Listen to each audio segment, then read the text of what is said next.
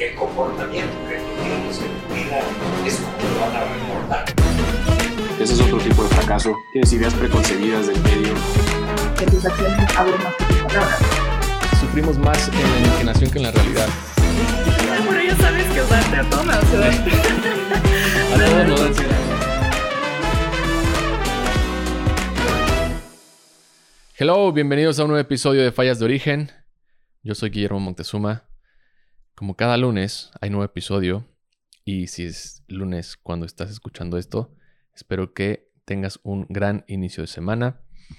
En este podcast hablo un poco de las experiencias relacionadas básicamente a los errores, a los fracasos, con la finalidad de reflexionar sobre esa adversidad con un poco de estoicismo, porque ahora creo que los últimos episodios he traído mucho esta filosofía que empecé yo creo que a a practicar desde hace poco más de año y medio, ya casi dos años, pero nunca lo había traído al podcast, o sea, sí lo había mencionado, pero creo que la práctica como tal o, hacer estas reflexiones de lo que me iba pasando desde de estas experiencias que menciono y juntarlo con, con qué, qué haría un estoico, eh, como que me ha, me ha abierto un poco más el panorama y sobre todo como que han sido varias soluciones interesantes a las que he llegado. Entonces creo que este podcast también está como evolucionando hacia, hacia allá. No digo que siempre va a ser estoicismo, pero creo que como estoico, que pues sí, yo creo que sí me considero como una persona estoica, después de, de ya tener un rato como de estar leyendo y de estar practicando, porque creo que esta filosofía y, ahorita lo voy a, voy a profundizar un poco más, pero esta filosofía se basa mucho y lo que me gusta es que se basa mucho en la práctica. Está bien que leas y está bien todo, pero de nada te sirve si no lo pones en práctica. Entonces, cuando lo pones en práctica, realmente ahí sí ves los cambios y a mí lo personal me ha dado muchas satisfacciones y también como, como que me han caído muchos 20. Dije, órale, esto está, está cool. Entonces, so far es eso bienvenido. Quiero empezar con una noticia un poco ah, trágica, difícil, pero quiero aprovechar el espacio porque me hizo reflexionar y, también creo que estaría bien si, si después de escuchar esto puedes apoyar en cualquier forma, estaría, estaría bien. Tengo una amiga que incluso estuvo en el podcast el, el año pasado, cuando tuvo la temporada de Los Invitados. Se llama Adriana Mondragón. Es directora creativa de una de las mejores agencias de México, se llama Montalvo. La agencia Montalvo. Y, y nos conocimos porque justo una vez me escribió por... Fue por Twitter o por Instagram, no me acuerdo. Pero me escribió porque ella estaba buscando un, un Shiba Inu. Yo tengo un Shiba Inu, es una raza de perros japonés. Y, y me escribió en plan de, oye, ¿cómo, cómo, son, eh, sabes algún lugar donde puedo, puedo ver eh, y comprar uno, etcétera. Digo, o sea, disclaimer, no tengo nada con las personas que adoptan, yo también es como, está cool, pero yo quería un Shiba Inu y creo que también está como, es otro, es otro lado, ¿no? Y bueno, o sea, como contactamos ahí y ella compró el suyo, y bueno, era una hembra, es una hembra, se llama Waffle creo. Y hace poco vi que tiene otro, como que trajo un hermanito a casa, se llama Maple y, es macho. Y entonces como que sí veía ahí que subía de repente algunos videos en donde... Es que los machos, a diferencia de las hembras, los machos son... Una, son muy, son muy territoriales y dos, eh, sí son, llegan a ser un poco agresivos con los perros por el tema de que como que son muy leales con la persona, con su dueño. Son unos perros muy, muy leales. Y. Y pues bueno, o sea, para no hacer el cuento largo, desafortunadamente, eh, esta semana, ella llevó, justo por este, este, tema que tienen los, los machos, de que son un poco agresivos con otros perros. Y creo que Maple está un poco pequeño. O sea, por ejemplo, Nico, mi perro ya tiene cuatro, cuatro años. Y, y si el güey no puede estar. O sea, se acerca un macho y es como. mames, o sea. Se, parece que quiere, quiere ganarle, quiere ir a los madrazos, así siempre, siempre. Y yo ya sé eso, entonces yo prefiero darle la vuelta o no llevarlo a un lugar donde haya machos o haya perros y porque nunca sabes. Tenía un entrenador que le estaba ayudando con, con este problema, ¿no? O sea, como que a socializar. Y, y como relata ella, es que le dijo el entrenador que se lo diera dos semanas y que después de dos semanas se lo regresaba para que pues tuviera como un entrenamiento un poco más personalizado, por así decirlo, ¿no? Desafortunadamente el viernes le, le avisaron que había tenido un accidente y al parecer a Maple lo había mordido una serpiente y que estaban como rumbo al hospital o a la veterinaria y en menos de 30 40 minutos después le avisaron que había fallecido y que lo iban a cremar y Adriana no estaba así como o sea, no había dado consentimiento de que fueran a cremarlo. Adriana, quería ver el cuerpo. Y todo fue muy raro. O sea, realmente fue muy raro y no imagino el momento difícil por el que está pasando Adri. Em, porque lo primero que, o sea, cuando vi la foto y vi la publicación de la urna, porque se le entregaron una urna, fue como, damn, güey. O sea, imagínate, o sea, es, te despides de tu perro y tienes como esta idea de que obviamente va a regresar y te lo entregan en una urna, en una fucking urna. Sus cenizas, no mames, o sea. Em, pero después empezó como a esclarecer un poco la historia y como que sí había muchas preguntas, o sea, como que muchas cosas no, no coincidían. Entre ellas las horas, porque resulta ser que para cremar a un, a un perro una mascota, tienen que pasar más de una hora, dos horas. O sea, como que hay un posteo en donde justo platica todo ese proceso. Y después muchos, muchas personas le dijeron, güey, a tu perro se lo robaron seguro, ¿no? O sea, eh, te inventaron eso porque ni siquiera le, dan, le dieron un certificado de defunción, nada. Solamente le entregaron una urna y le dijeron, este es Maple. No mames. Y, bueno, ahorita está como, como muy en redes, ya se hizo muy viral. Eh, yo espero que que, Maple siga vivo y que ojalá eh, estas personas si, si lo vendieron, porque eso es lo que hacen, los venden a, a personas o a criaderos para pues seguir alimentando la raza. Desafortunadamente también este, eso es lo que hacen, sobre todo con este tipo de perros. Eh, son muy... Son unos perros que no... O sea, a mí me pasa con Nico mucho, o sea, como que llama mucho la atención. Está por ejemplo, a mí siempre me dicen que está muy guapo mi perro y está muy cagado porque eh, se me hace muy raro, ¿no? O sea, es como, o sea, tu, perro no está bonito, está guapo. Y Maple, la verdad, que estaba también, también muy guapo. Y, y, como que llama mucho la atención. Si quieres como sumar un poco a esta lucha que está haciendo Adri, o sea, está busca de justicia, que estas personas eh, reciban pues algún tipo de castigo, eh, no sé lo, que diga la ley, pero ojalá que se haga justicia y yo sigo con la esperanza de que Maple está, está vivo. Eh, y ojalá que si algunas personas lo tienen y ven como toda esa, pues toda esa información y todo el tema mediático porque se está haciendo muy viral. Si alguien lo tiene, ojalá que, lo regrese. Y si no, pues si fue, o sea, si realmente murió y, y murió en otras consecuencias o en otras, este, circunstancias, pues que realmente estos güeyes digan la verdad, porque si hay muchas cosas como, como que no cuadran. De verdad no imagino el momento tan difícil que está pasando Adri. Eh, admiro mucho su fortaleza y todo lo que está haciendo, pero, pero bueno, quería como aprovechar el espacio. Yo me llevo, pues, algo, sí, de hecho lo apunté aquí.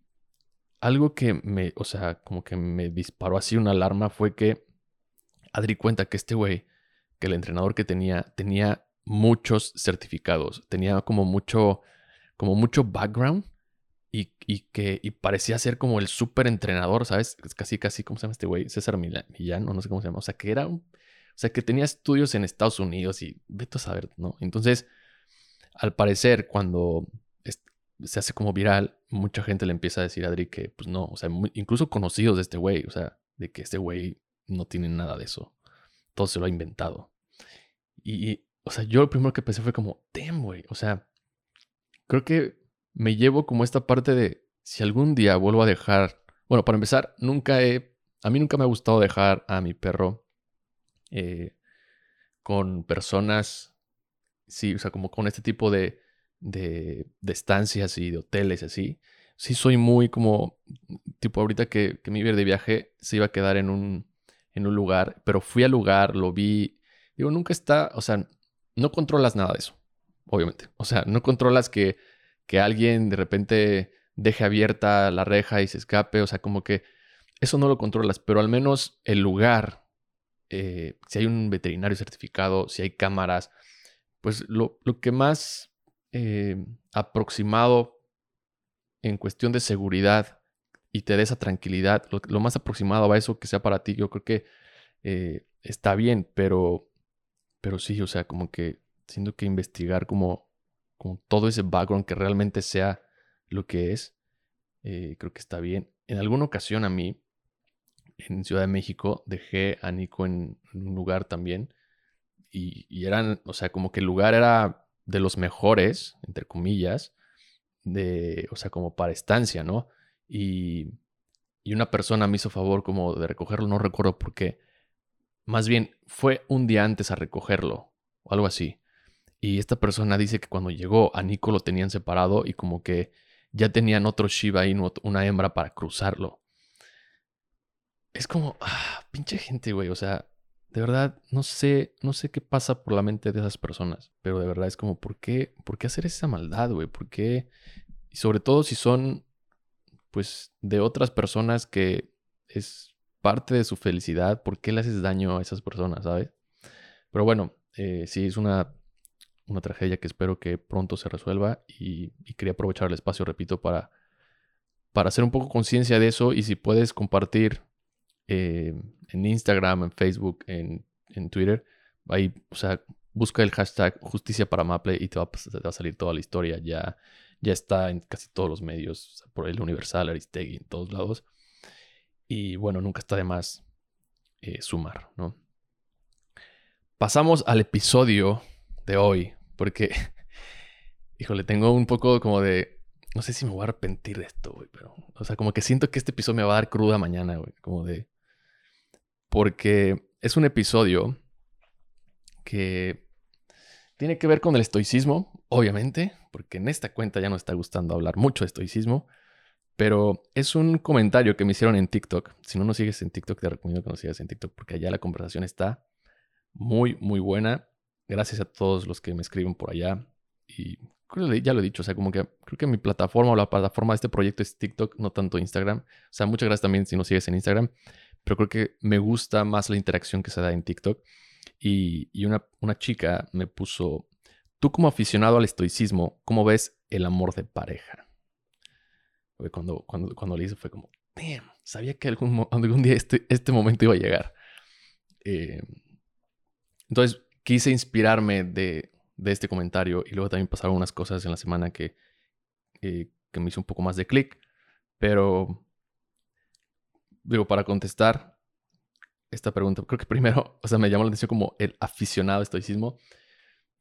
En su momento fui aficionado, pero ya creo que ahorita sí ya me considero como sí, una persona estoica porque al final lo estoy practicando y la práctica que hago es casi diaria, o al menos eso trato porque, o sea, de nada sirve que te esté contando todo esto y es como, ah, yo te digo esto, pero yo no lo pongo en práctica, ¿sabes? Entonces, no creo ser un aficionado, sino creo que realmente soy un practicante del estoicismo, ¿no?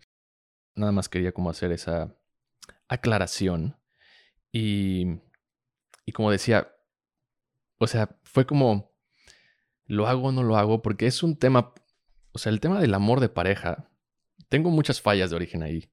Y creo que ha sido un tema que he esquivado un poco porque como que no me sentía listo para, para hablar de eso.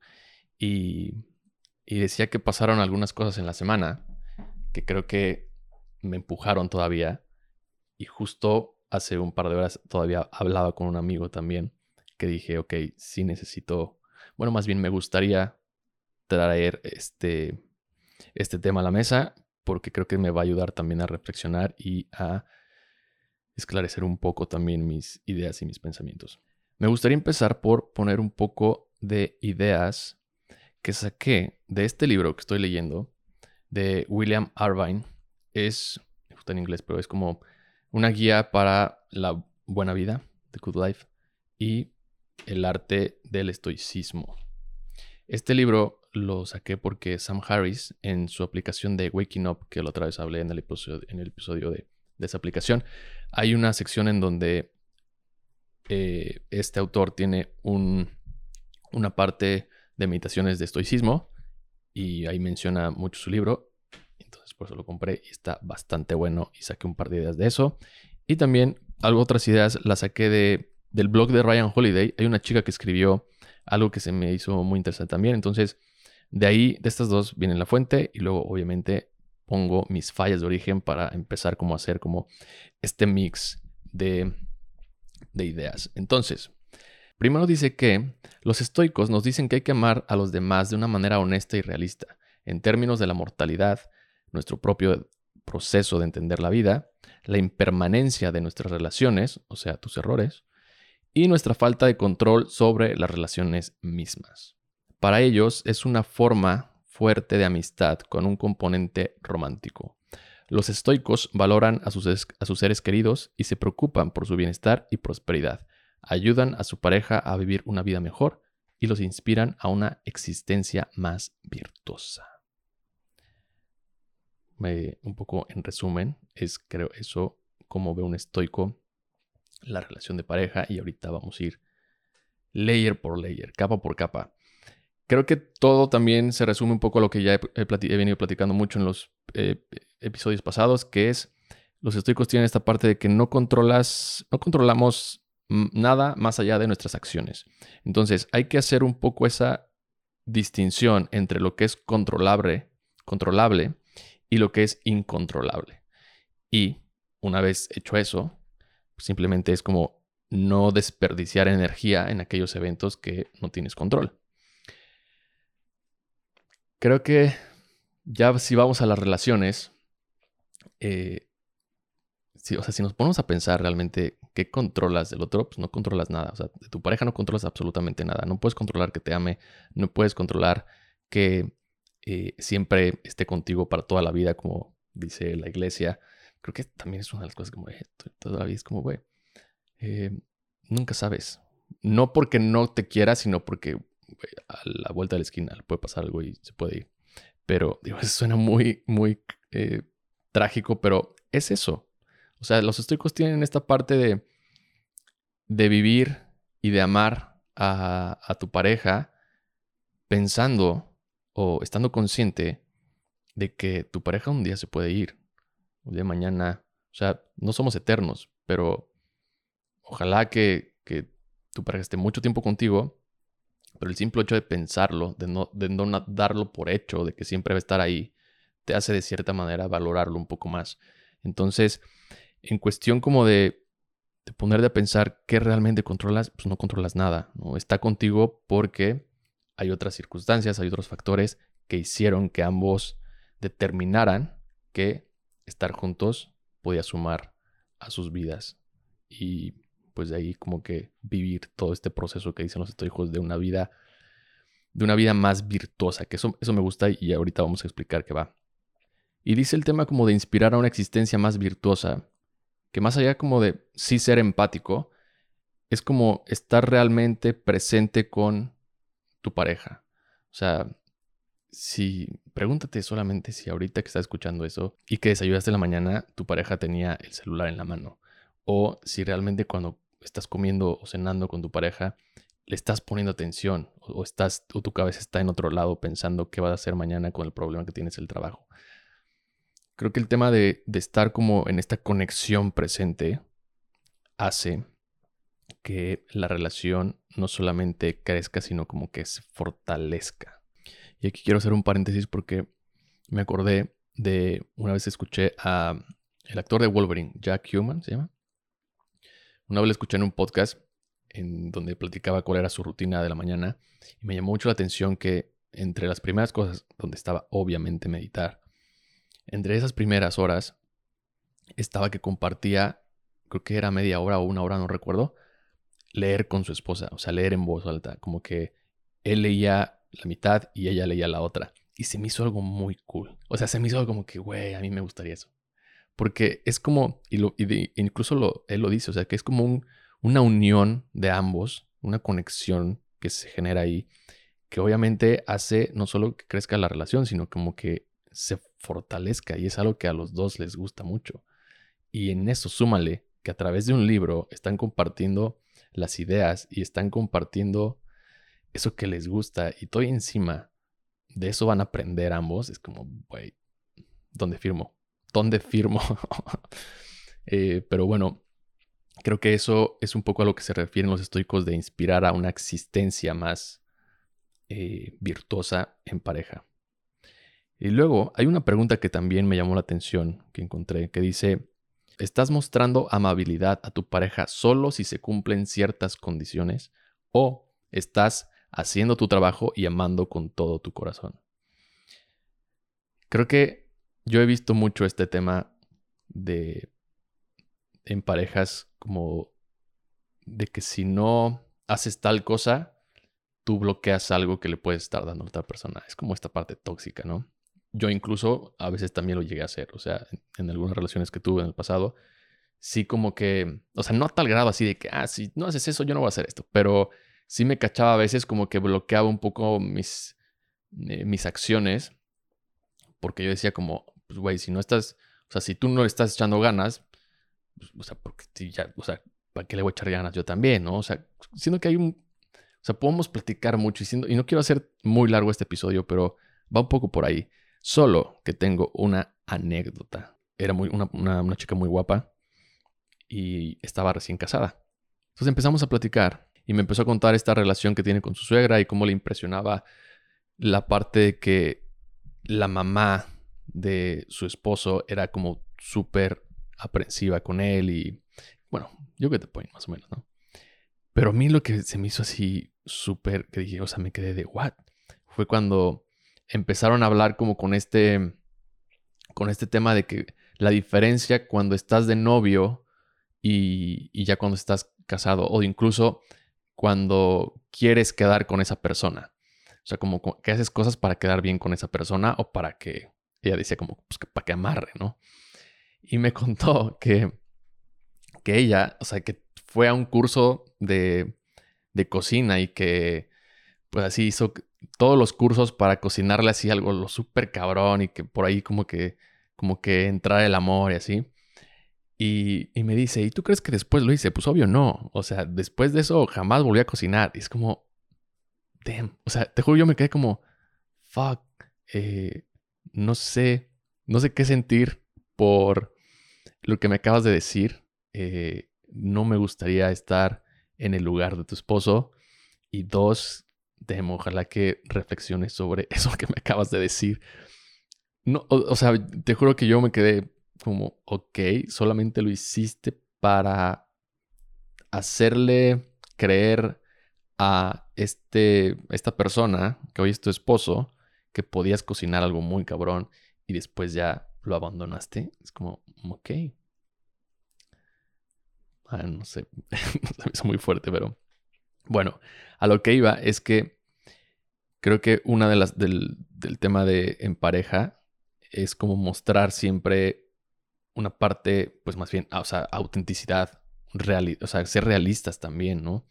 Y, y volviendo al tema como de, de no poner condiciones y no mostrarte, o al menos bloquearte sobre eso que estás sintiendo o quieres decir, a condición de la otra persona, creo que ahí pues no está cool. Y más adelante voy a traer otro tema porque aquí hay algo que salió en la semana.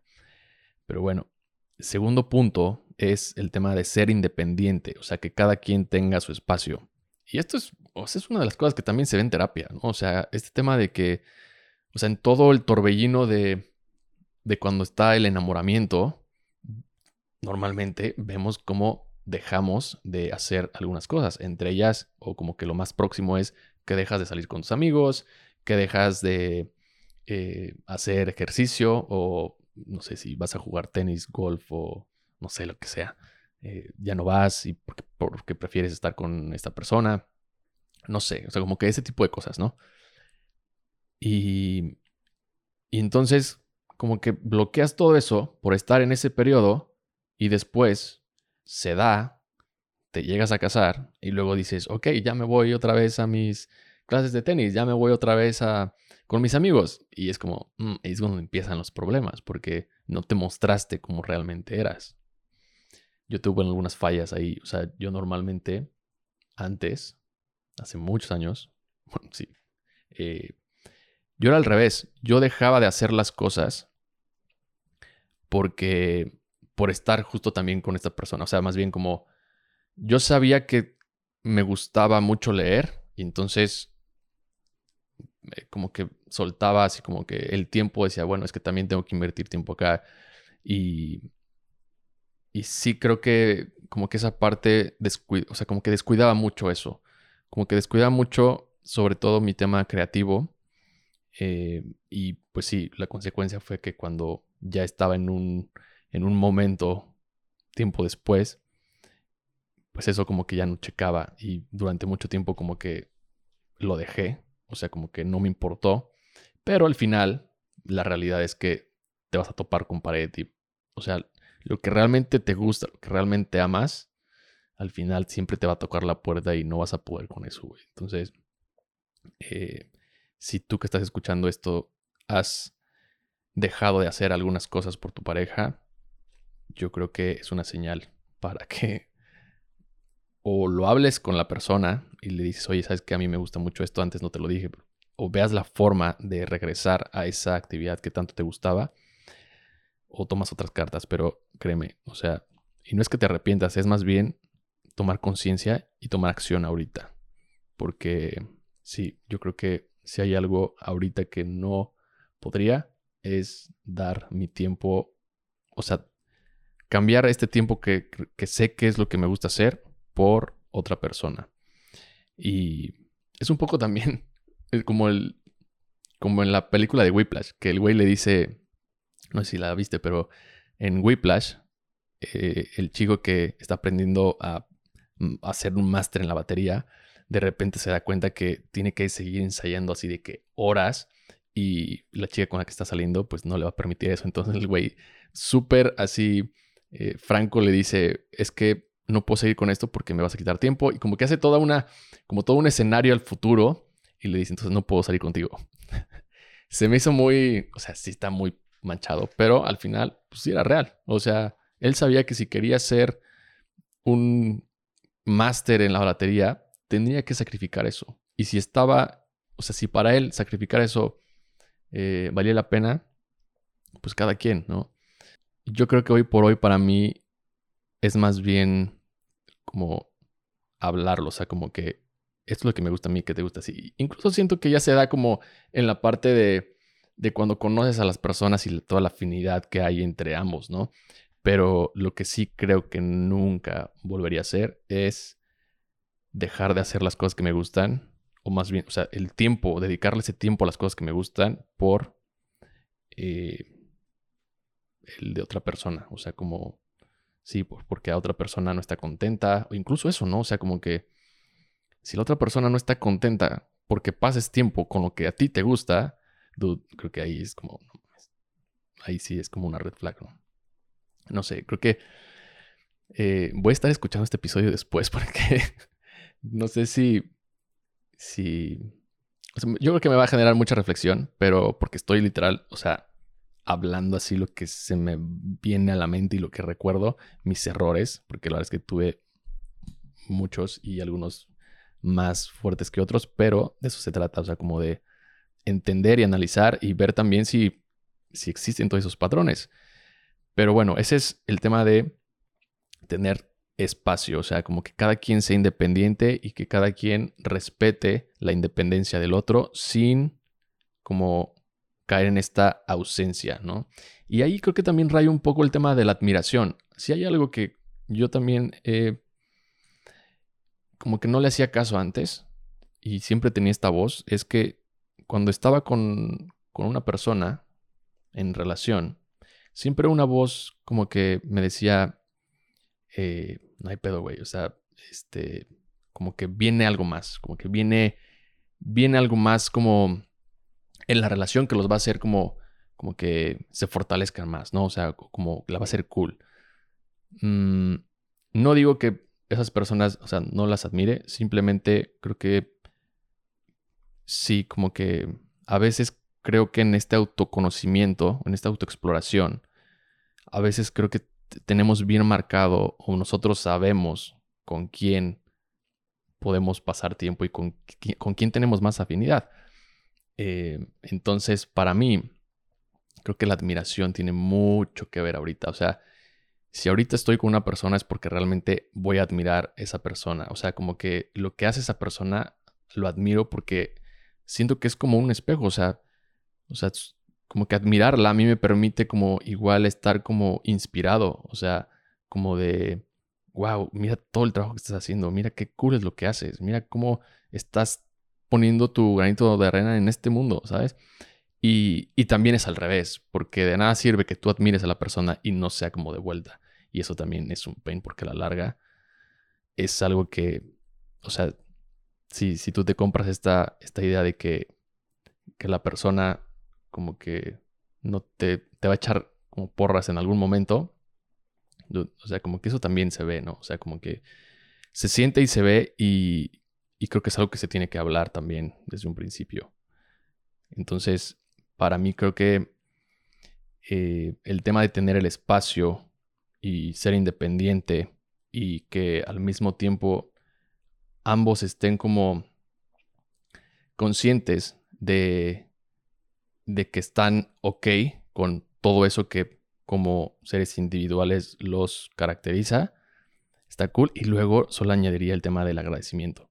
Porque agradecer, o sea, agradecer a la otra persona esa empatía y ese entendimiento, eso creo que va a fortalecer muchísimo más, ¿no? O sea, porque es un poder que tiene como de, de unir a las personas, pero imagínate en pareja, pero no solo como, o sea, agradecerlo como tú individualmente, ¿no? O sea, como escribirlo así, sino también decírselo. O sea, creo que decírselo a la persona que te está acompañando en este camino y que te está sumando, que te está aportando a tu vida, que te echa porras cuando te caes, que está ahí para contenerte, eso como que agradecer eso, pues obviamente va a hacer que, que se fortalezca mucho más, ¿no? no dar por hecho, como dicen los estoicos, que siempre va a estar ahí.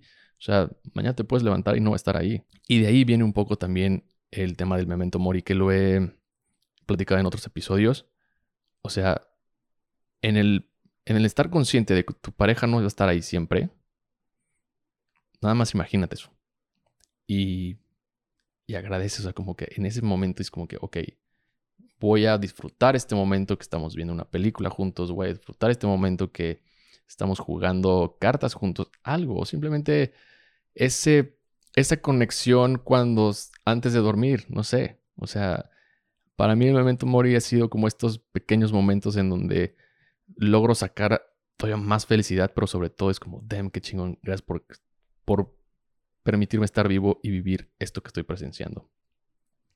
Hay un, hay un ejercicio bastante bueno que también le escuché, le escuché a este autor, que se llama, es una técnica de los estoicos que se llama la previsualización negativa. Creo que, creo que es una gran técnica para, para, para generar esta, esta parte que, que es en el, en el tema de la relación de pareja. Y es que el autor cuenta que cuando, o en el día, en el, día durante su trabajo, durante su día a día, de repente empieza a visualizar que la persona, que su esposa, ya no está. Que le pasó algo y que desafortunadamente perdió la vida.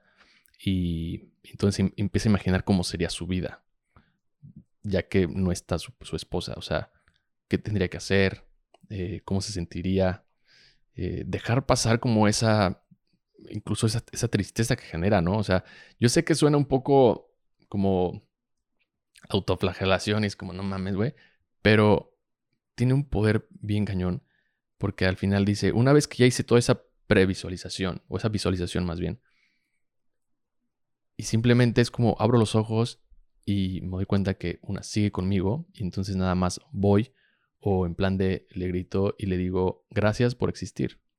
Y cuando pasa eso, mi esposa sabe que estuve en un momento pensando en este ejercicio y pensando cómo sería mi vida sin ella y pensando también cómo estoy de agradecido porque sigue aquí conmigo.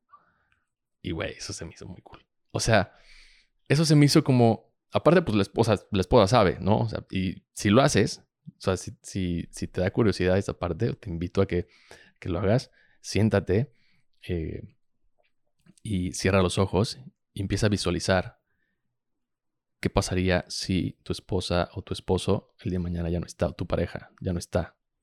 Algo pasó, un accidente, algo, y perdió la vida. ¿Cómo sería tu vida? ¿Cómo sería el regresar a casa? ¿Cómo sería darle la noticia a tus familiares, a sus familiares? ¿Cómo sería eh, tus días, tus mañanas? ¿Cómo serían tus noches?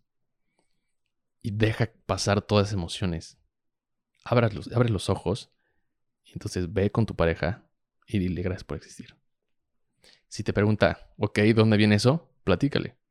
Dile, es como esta parte que me di cuenta que en mi vida tienes una parte muy importante porque sumas y porque me ayudas a, transitar mejor este camino, me contienes, no sé, lo que quieras expresarle en ese momento, creo que es un gran, gran ejercicio.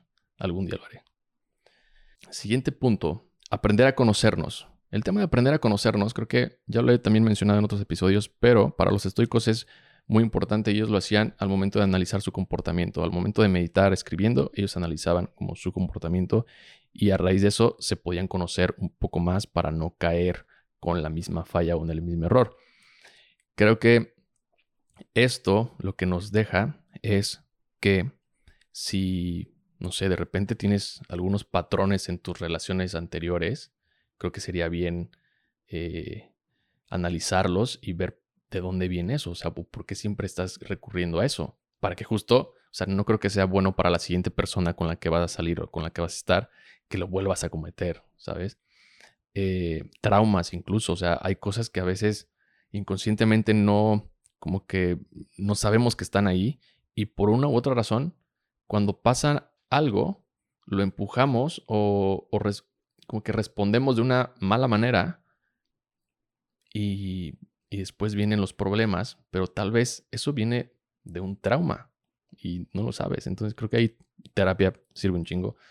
Pero bueno, o sea, como que cuestionarte, cuestionarte esta, esta parte de cuando existen o se den eh, los problemas entre, entre tu pareja o, se den como estos momentos difíciles, cuestionarlos de por qué, dónde viene. Y, y también creo que la comunicación creo que una de las unas cosas también que aprendí después de mi última relación es que la comunicación es súper, súper importante. Es como la base de todo, güey. Porque una vez, o sea, imagínate, una vez que tú te conoces, en, la comunicación va a fluir toda esa parte que tú sabes que a ti no, no te gusta, tú sabes que eh, también lo que te gusta y cómo diciendo eso, siendo auténtico, pues también la otra persona lo va a cachar. Y si la persona dice, ok, si, si estoy ok con esto, si le entro, pues cool. Si no, pues güey, de una vez, vámonos. O sea, dale vuelta a la página, si no, ¿para qué pierdes el tiempo? Y pues bueno, eso tema de aprender a conocerte, spoiler, nunca, nunca vas a dejar de conocerte, nunca dejamos de conocernos. Y creo que también es algo muy bonito porque al final, un consejo que te puedo dar es que, y lo he mencionado mucho, es escribir, o sea, lleva un diario, porque en el diario te vas a dar cuenta de muchas cosas.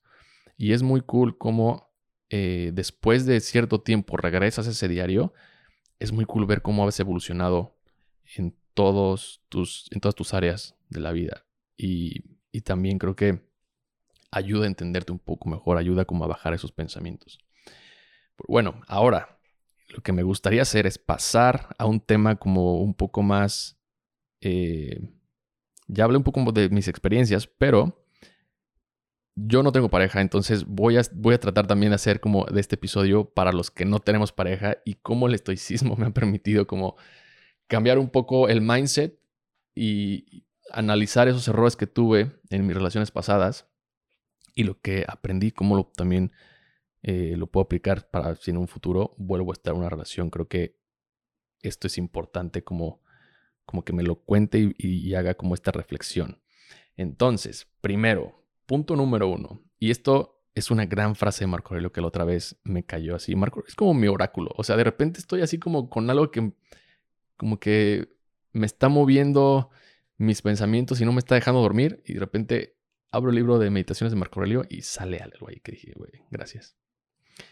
Y tiene que ver con esta, esta parte de dejarte llevar por, el, por las pasiones, por el torbellino de pasiones. En realidad dice, no te dejes llevar por el torbellino de pasiones a cada ímpetu del instinto, dale lo que de justicia le toca.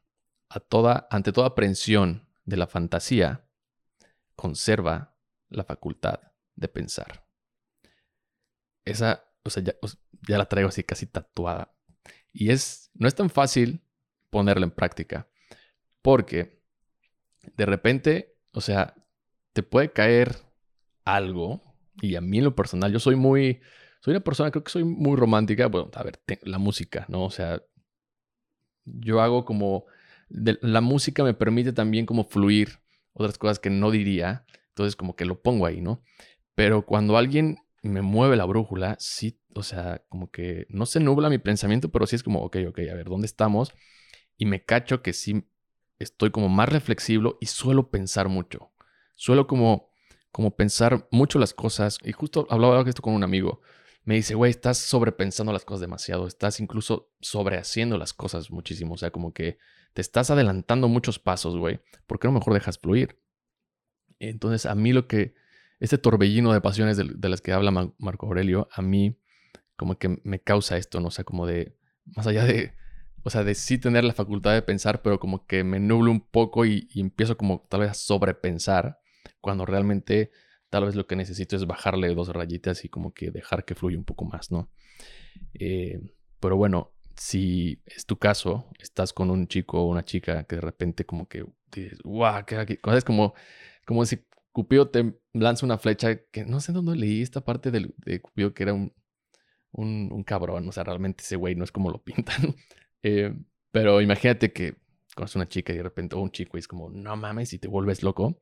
Bueno, escucha Marco Aurelio, ante esos torbellinos de pasión, dale lo que de justicia le toca, es decir, siéntelo, eh, disfrútalo, pero conserva la facultad de pensar.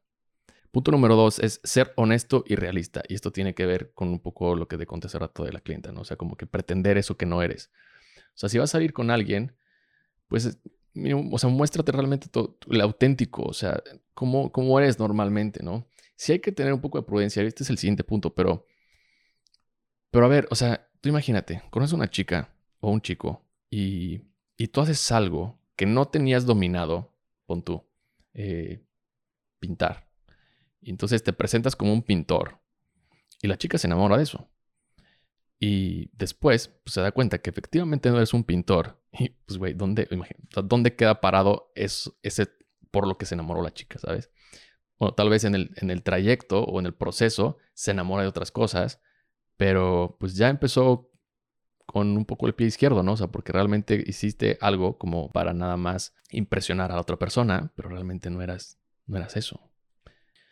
Siguiente punto es el tema de contenerte contra ser prudente. Y esto es lo que hablaba con un amigo hace rato. Eh, en lo personal, yo confundí un poco la prudencia con el tema de contener, porque sentía que a veces no, o sea, como que no quería que la otra persona supiera ah, algunas cosas que puedo hacer por temor a asustarla, ¿no? O sea, como que no, quiero traer así como el ejemplo, pero, pero yo suelo ser muy, a ver, soy una persona muy romántica, creo, muy romántica. O sea, si no, ve a ver mis canciones, este, o sea, compongo, hago música, eh, a veces escribo nada más. Si algo me, me inspira, escribo sobre eso y, y siento que durante mucho tiempo, sobre todo en este, en este tema, me he contenido, o sea, como que ¿Sabes? Como cuando tienes un poder y te da pena usarlo. Ah, porque así lo veo. O sea, tienes un poder y, te da pena o te da vergüenza usarlo. Por el. No por el hecho del qué dirán, sino más bien como que no quieres aventarte al ruedo así y, y que ese, ese torbellino del que habla Marco Aurelio, ese enamoramiento que se da, sea como que el factor por el que todo despegue, ¿no? Entonces como que guardaba un poco mis cartas y yo decía, esto es prudencia. Y mi amigo me decía, "Mm, mm, mm, eso es contenerse. Te estás conteniendo porque no te estás, no estás mostrando tu verdadero yo. O sea, y, y me dice, ¿cómo quieres ser, eh, cómo tienes que tener éxito en una relación si de, o sea, de entrada o al principio te contienes, güey? O sea, porque eventualmente va a salir esa parte y posiblemente pueda haber como que la chica o la persona con la que estés se enamore también de eso y te diga, no mames, ¿por qué no me habías dicho? O de repente, pues si diga, "Mm, ok, eso a mí no me gusta. ¿sabes? O sea, como, ¿por qué darle más tiempo a eso cuando realmente es algo muy tuyo y lo puedes sacar? O sea, no te contengas, güey. Entonces, no sé si te, si te vibró algo de aquí y te resonó y te espejeaste con esto, mm, yo te diría que sí, hay una delgada línea entre la prudencia y contenerse. Eh, ve por ello, go for it. O sea, hazlo, eso como que realmente sientes y, y de ahí a ver qué sale. O sea, no sé si eso sea muy estoico, más bien, como yo lo vería es, a ver, habiéndote al ruedo, si te rompen el corazón, tienes al estoicismo para entender y reflexionar que obviamente no controlabas nada de eso. Y por otra parte, también reflexiona un poco de por qué no estás haciendo eso que quieres hacer, como era mi caso, ¿no? O sea, como que decía, ok, ¿qué hay aquí? Y esto también viene el otro punto que me dio a entender, algo que lo dije en el episodio pasado también de, de esta parte de verbalizar con alguien, ¿no? Eh, por ejemplo, igual, o sea, imagínate que es un pintor, ¿no? El pintor lo que hace, hay dos formas, como yo lo veo es que hay dos formas. La primera es que algo le inspira a pintar eso, ¿no? O sea, eh, imagínate que le inspira una chica, entonces pinta la chica y le inspira porque es su musa. Y hay otro lado también que usamos los artistas que tiene que ver como, ok, es una chica, pero esa chica mm, me inspiró, digamos, o como que estoy guardando algo para que más adelante lo use y pueda seguir creando. O sea, como que son diferentes approaches, o sea, como que son diferentes vías por las cuales el pintor hace lo que hace. Pero para mí, la, creo- la que creo tiene mucha más... eh, bueno, no, no quiero decir que una es menos que otra, pero la que realmente tiene una conexión, yo siento, es que en el momento en el que algo te inspira a crear, es como si se hubiera un- abrir un portal. O sea, como que el artista no tiene control sobre ese portal. Y entonces es como un periodo muy pequeño de tiempo en donde eso, eso que te está inspirando esa persona, dices, wow, esto es aquí. Y se da muy rápido. Y creo que eso es magia pura. O sea, no sé si me vas a cachar aquí porque, te repito, yo soy como una persona como muy romántica. Tal vez esto está en ese nivel eh, o en esa área.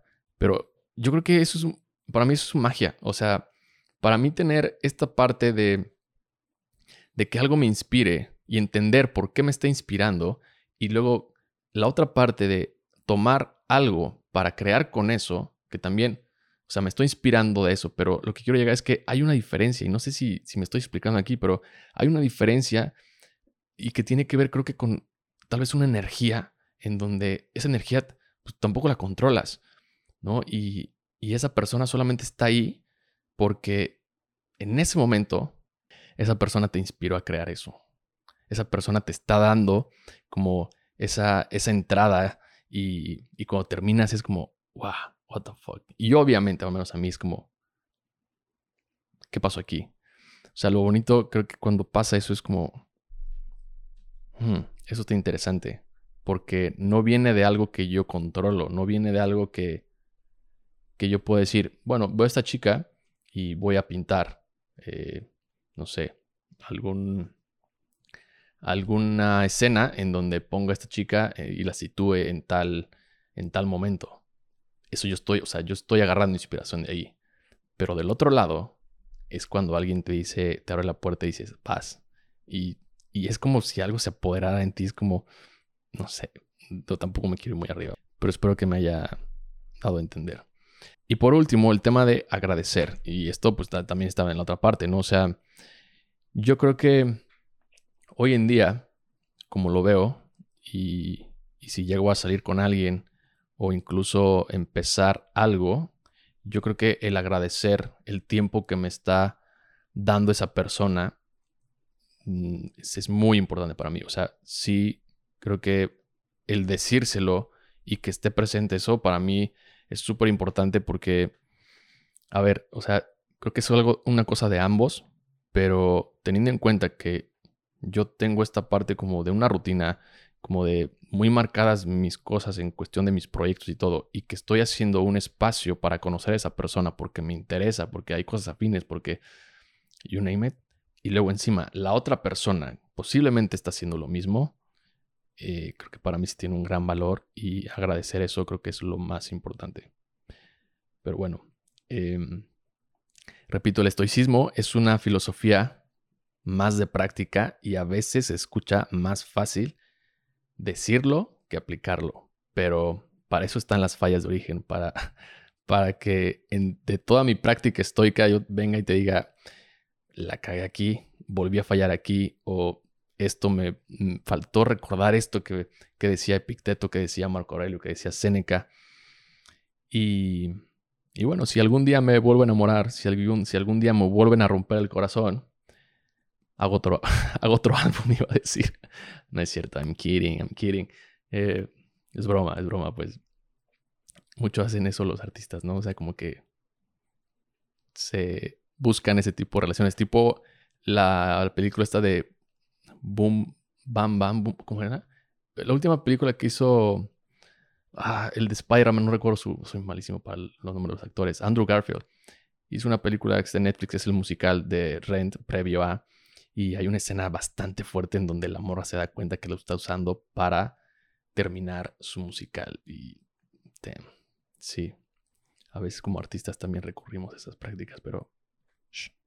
No, pero en serio, o sea, creo que el estoicismo tiene, al menos en lo personal, tiene esta parte de como de contenerme si el día de mañana vuelvo a caer o si vuelvo a dudar incluso, porque es esta parte, o sea, si si te fueron infieles, si te engañaron o algo, a veces también tenemos ese miedo de que y, el siguiente, creo que no está cool que pongas esa, esa etiqueta en la siguiente persona, porque a ver, o sea, los estoicos, algo que siempre mencionan es que venimos a hacer, el bien. O sea, no creo que sea justo pensar en que todas las personas son malas si existen, como es el caso de las personas que que se llevaron a Maple, pero no por eso quiere decir que nosotros hagamos también el mal o simplemente pensarlo, ¿no? O sea, creo que es difícil, sí, pero hay que hacer bien las cosas, hay que ser honestos y creo que eventualmente